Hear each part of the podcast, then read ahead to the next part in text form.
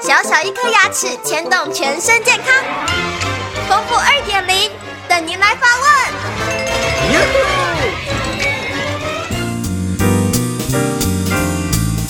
各位听众，大家好，我是你们的好朋友丰富医师。听众朋友关心说，我现在在怀孕的期间可以做牙周病的治疗吗？当然是可以的，但是要看你的怀孕是在什么样的阶段。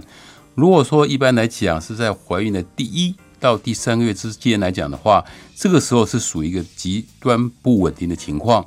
那我们的处理的方式原则上都是属于一个症状治疗，不会做一个太过于积极的治疗。像像是手术啦，这些都尽量避免。当宝宝生下来以后，我们再帮你做牙周病的手术。那什么是要做一个症状治疗呢？也就是说，非手术式的治疗。首先呢，我们会做一个简单的牙周病的检查。那如果万不得已，我们才会让你去拍 X 光片。那拍片子的时候呢，同时我们会做个非常好的防护，不要影响到胎儿。那第二个的治疗呢，就是做一个超音波的洗牙，就是用我们滋的洗牙来讲的话，就是把里面的牙结石还有一些食物的残渣给它清洗干净。如果说它有流血的话，那这个时候我们会尽量给你用漱口水，让这个。发炎的情况让它消除掉。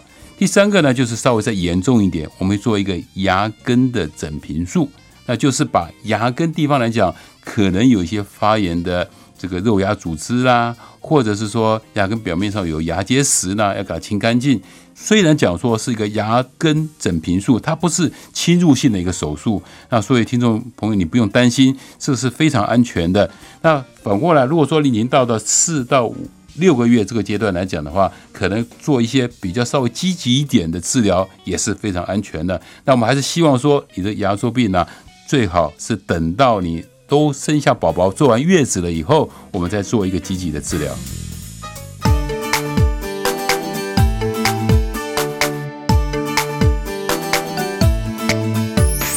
早上起床刷刷刷，三餐饭后刷刷刷。